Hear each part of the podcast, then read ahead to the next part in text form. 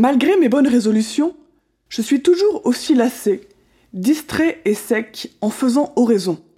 N'est-ce pas le signe que je ne suis pas fait pour ça? Réponse du père Max Huot de Longchamp dans le bulletin Oraison numéro 147. Si vous n'étiez pas fait pour cela, il y a longtemps que vous n'en parleriez plus. Pourquoi ce mur infranchissable des nuits de l'âme? Eh bien, prier, c'est vouloir prier, et rien d'autre, car nous ne savons pas prier comme il faut. Alors, je devine l'objection. Oui, mais des années de distraction ne sont pas des années de prière. Bien au contraire, elles sont de la prière à l'état pur.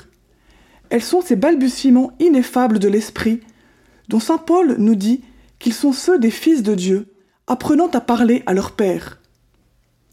N'en doutez pas, puisque ces heures de peine ne vous procurent aucune satisfaction, il est clair que vous n'y êtes fidèle que par amour de Dieu.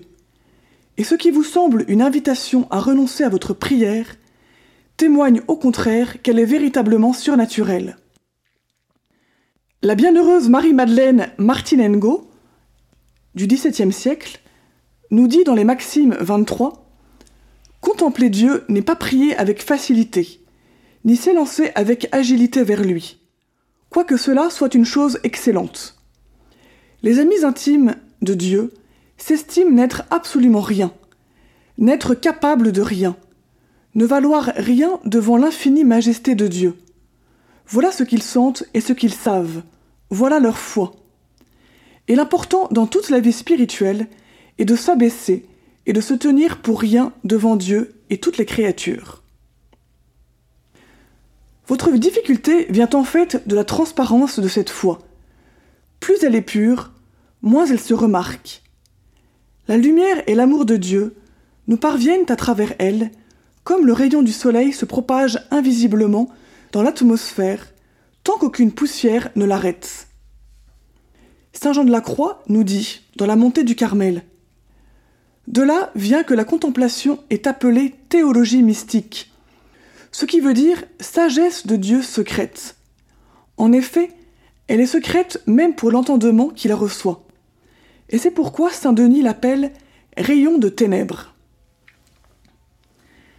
Si vous acceptiez cette loi toute simple, cette difficulté disparaîtrait.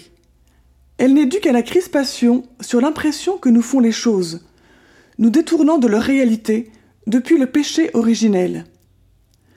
Ce qui fait que nous préférons une prière sentie et réussie à une prière vécue en toute transparence. Citons cette remarque éclairante de saint François de Sales dans ses vrais entretiens spirituels. Quand nous disons que nous ne pouvons trouver Dieu, et qu'il nous semble qu'il est si loin de nous, nous voulons dire que nous ne pouvons avoir du sentiment de sa présence. J'ai remarqué que plusieurs ne font point de différence entre Dieu et le sentiment de Dieu, entre la foi et le sentiment de la foi, ce qui est un très grand défaut.